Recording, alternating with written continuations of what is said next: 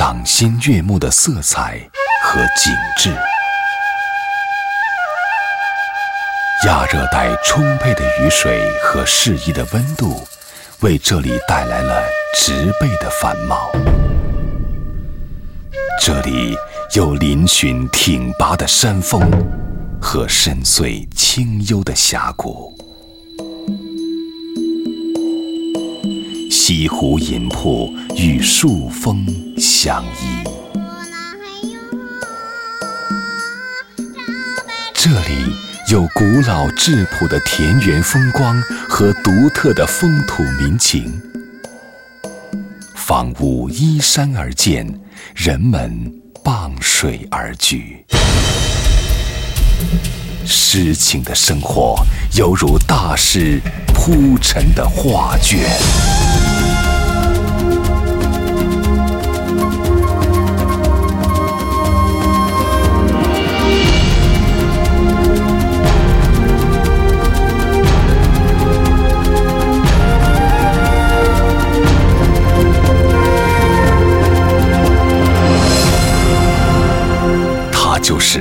中国的古人称为“世外桃源”的武陵源。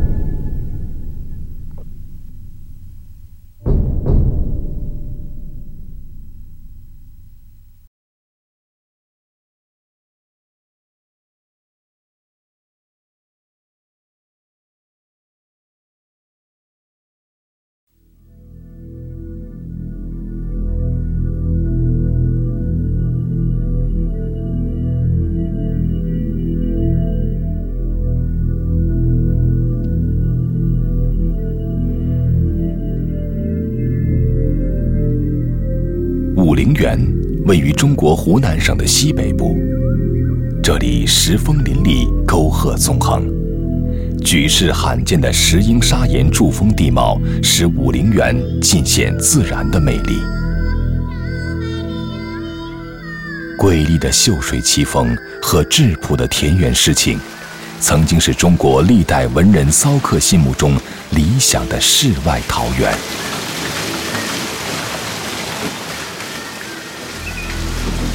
唐代诗人王维的那篇《桃源行》中，曾用“居人共筑武陵源，还从物外起田园”的诗句，赞美这里的自然景象。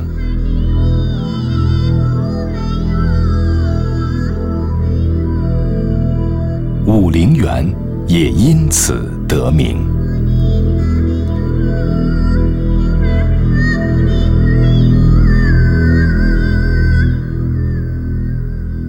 在这块海拔高差近千米、总面积近四百平方公里的土地上，三千一百零三座石峰广布密集，组成了浩瀚的峰林奇观。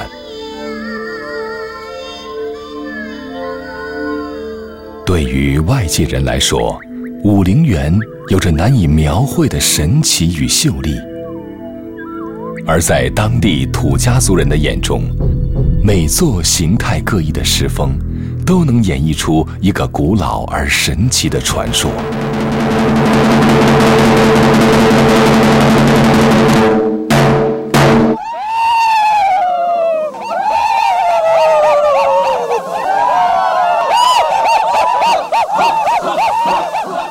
毛骨丝舞，被称作是土家原始戏剧的活化石。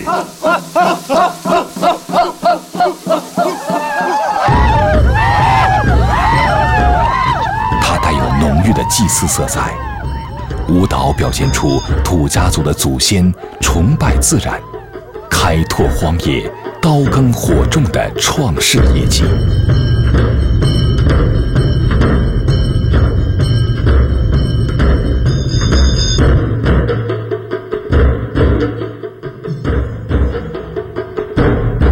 对自然与祖先的崇拜，构成了他们最初的宗教信仰。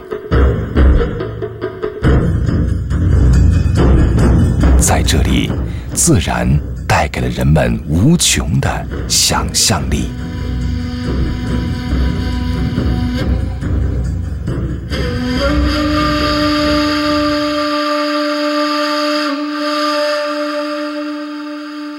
从秦朝开始武陵源一直被当作进军蜀地的秘密途径。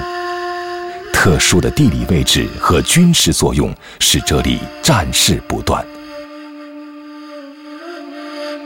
因此当地所产生的故事也多与战争有关。神塘湾，一个曾经演绎出无数战争故事的地方。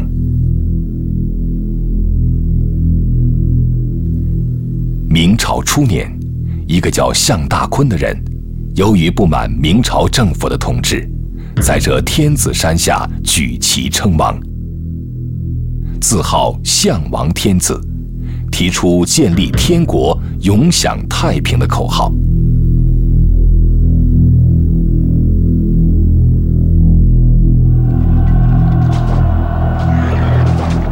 当朝皇帝朱元璋闻讯后，立即责令数万官兵前来征剿。交战失利后，项王被官兵围困在神塘湾内，几次突围均未成功，最终与部下一同跳入了深涧。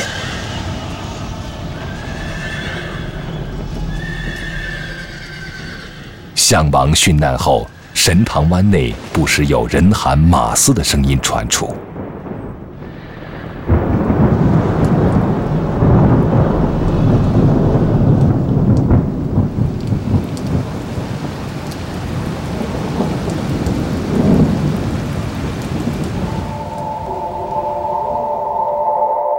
后来，待云开雾散，人们惊奇地发现。项王天子与他的部下，一一化作了这里的山峰。在这里，像这样形态各异的峰林奇观数不胜数。当地人还根据其外貌特征，为每一座石峰冠以形象的名称。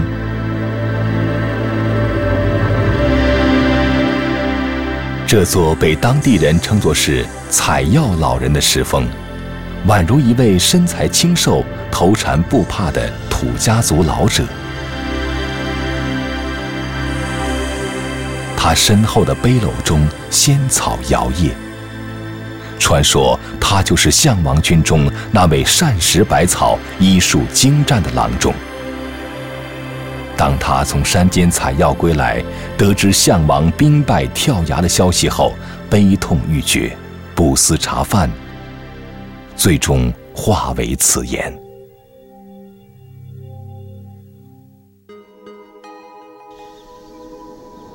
眼前的西海，数不清的石柱石峰，广布密集，嶙峋挺拔。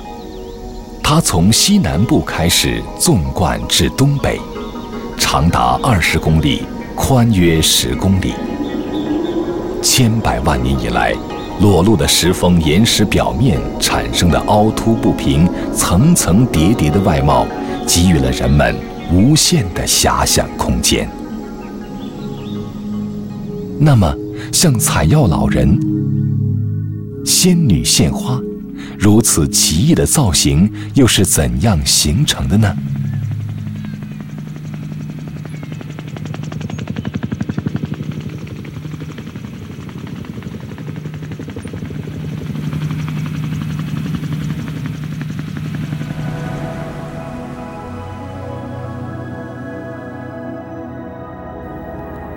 在距今七千万年以前，造山运动使这里平整的石英砂岩地层被拖出水面，并发生断裂，最终形成这方向一致的峡谷。由于岩层中石英砂含量并不均匀。所以，含量较低的岩层极易受到风化水蚀的影响而发生碎解。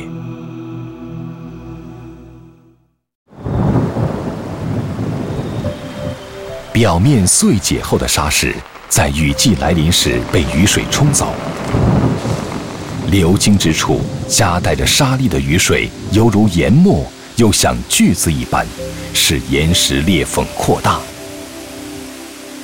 逐渐将岩石磨切成块。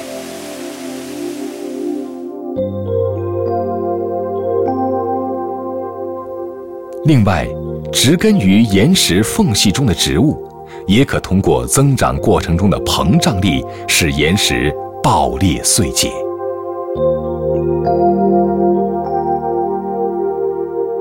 像采药老人、仙女献花这样奇异的造型，均是由于岩石中石英砂含量的不同，对风化、水蚀反应各异，逐步构造的结果。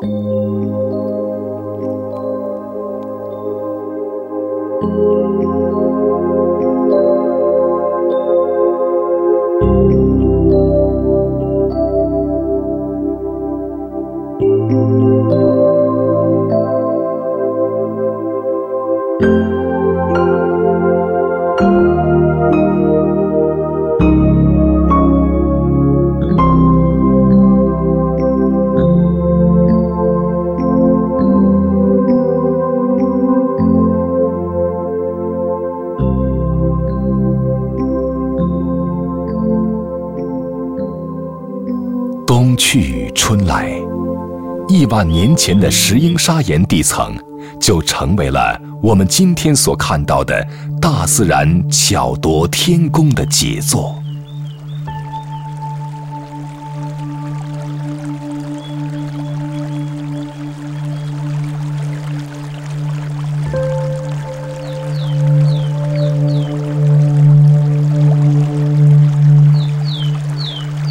常年流淌的溪流，源源不断地补给着川流不息的漓水，给这里的生命万物带来了勃勃生机。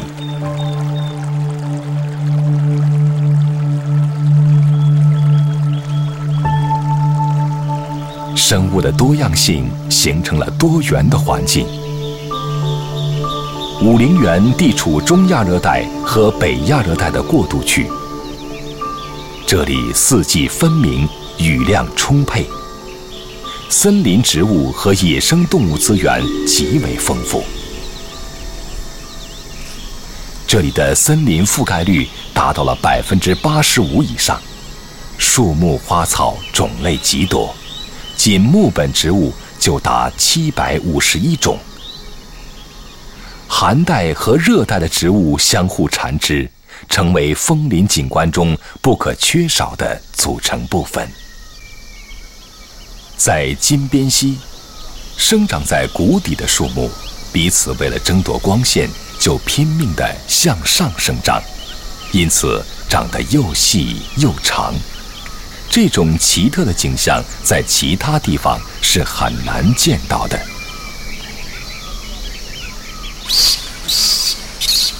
森林为野生动物提供了良好的繁衍栖息之地。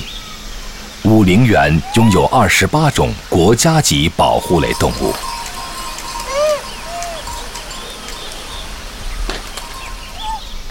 这里还生活着一种可爱的两栖类动物——大鲵。大鲵的肤色一般为棕褐色，背部有花斑。体表附有透明的粘液，叫声犹如婴儿啼哭，所以人们又把它称作“娃娃鱼”。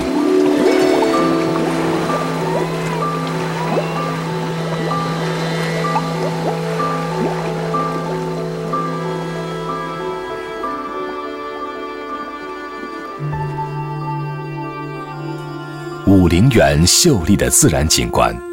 似乎没有给这里的人们带来生产生活上的便利。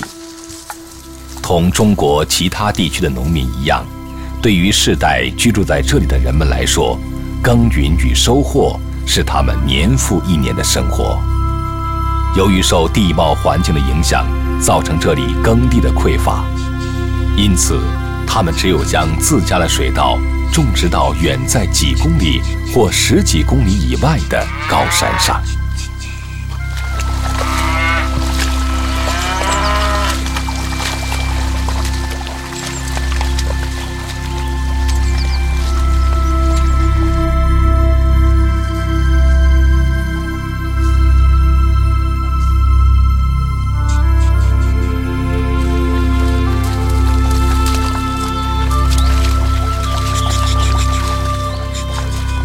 在这块尚未发育成枫林的山顶上，组成了织网式的水田。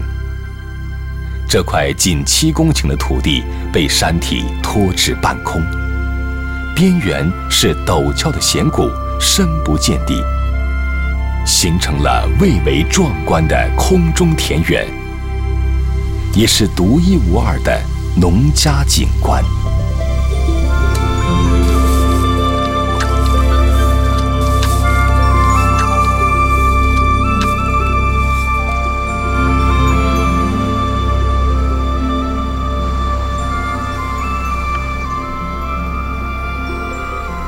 早在两千多年以前，就有人类在此繁衍生息。从公元九百三十九年开始，土司王成为这里最高权力的象征，也一度脱离了中央政府的辖制，享有不纳粮、不徭役、不征战的权利，成为中国历史上最早的行政特区。直到清朝康熙年间，这一权利才被废除。武陵源世代居住着土家族、苗族、白族等少数民族。土家苗寨也多是依山傍水搭建自家的吊脚楼。这种纯木结构的悬空阁楼，既可以隔潮御寒。也可以防止蛇虫的袭扰。绕楼还有悬空的走廊，是观景和晾晒衣服的场所。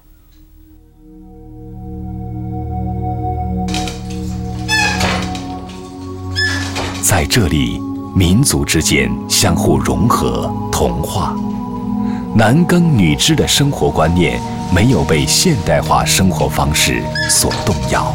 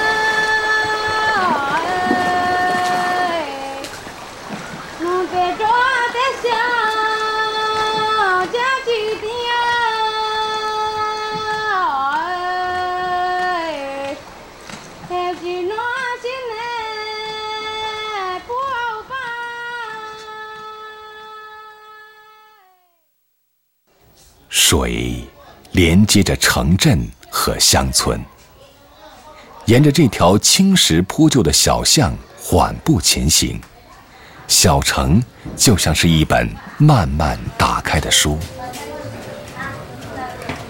小城里的楼屋不是很大，门宅街瓦连船，户中的人家可以隔街对话，头上仅露出一线天空。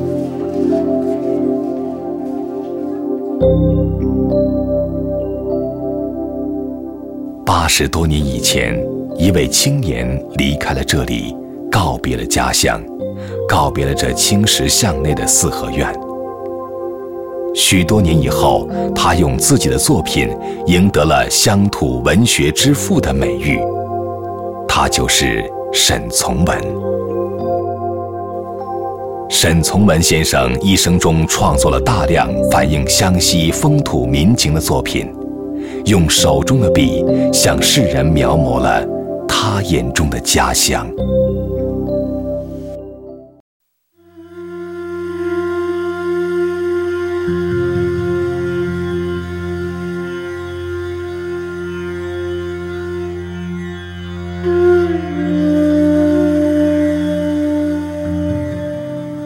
走进这间土家族的家庭博物馆，在这里有一张建造于清朝光绪年间的雕花大床。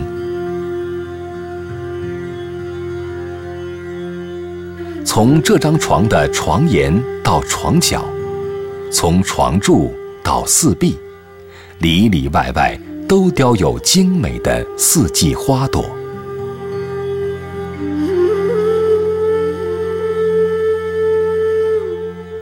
床沿的一角雕有金瓜，这意味着瓜蝶连绵，多子多福。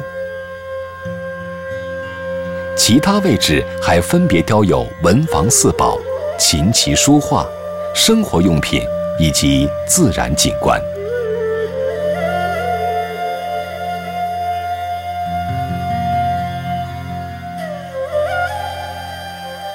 据说这样一张床的制作费工费时，有时要几年时间才能完成。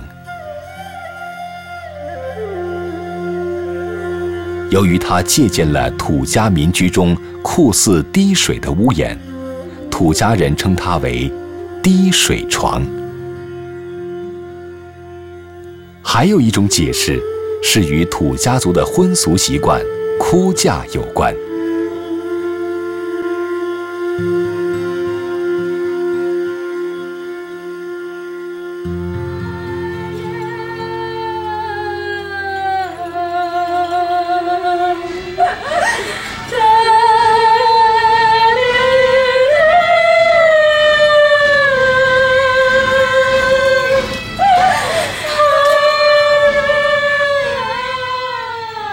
哭嫁是土家族典型的婚俗习惯。过去，土家族的女孩子在十一二岁的时候就开始学习哭嫁。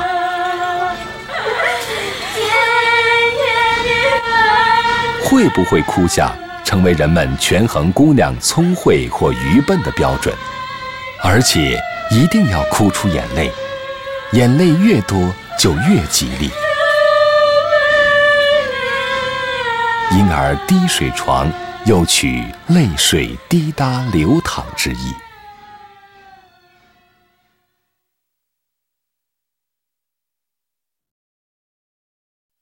床是土家人生活中很看重的物件。他们认为人生的一半时间是在床上度过的。它既是人生的起点，也是终点。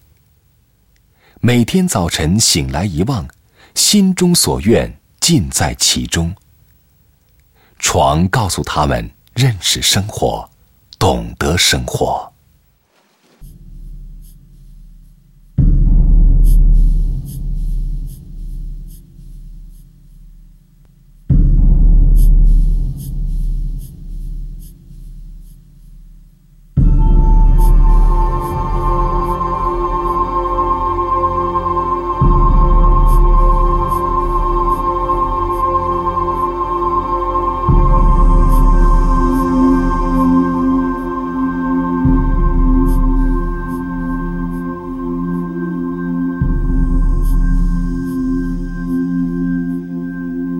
山寨里的老人依旧过着他们田园般的生活，依旧守望着这里的一切。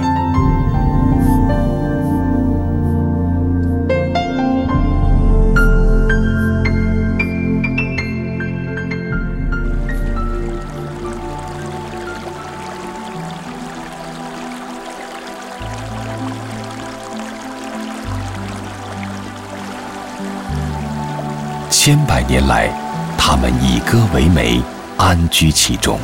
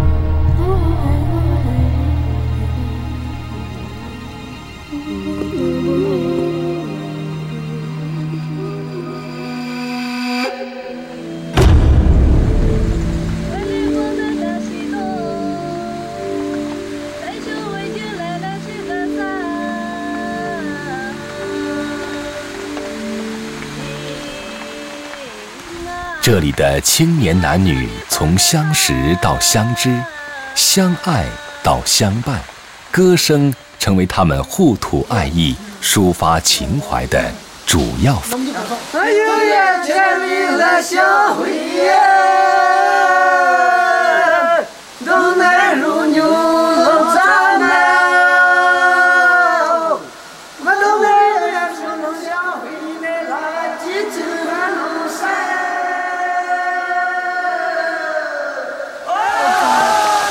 背到了，啊，可以接，可以把球送出去，啊，可以。阿哥要把球卖楼上，种菜给给卖代表。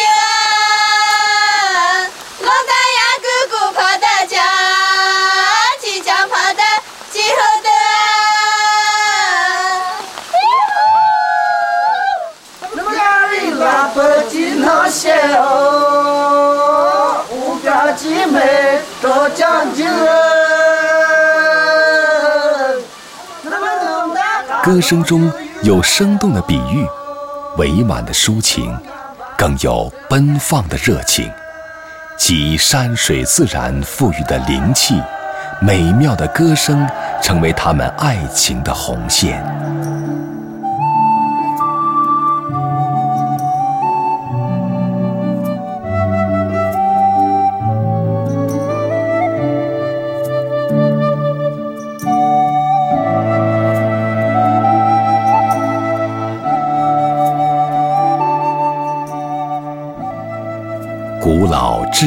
风土民情，与武陵源嶙峋挺拔的山峰，构成了这里独特的景观。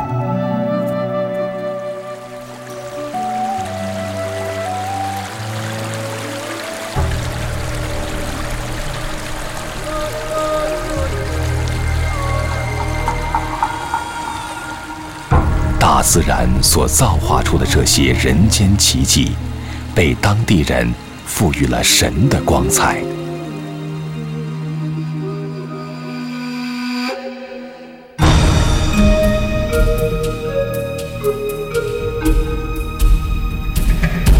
湘西的神秘和人们的梦想，孕育在山水中，滋长成为动人的诗歌。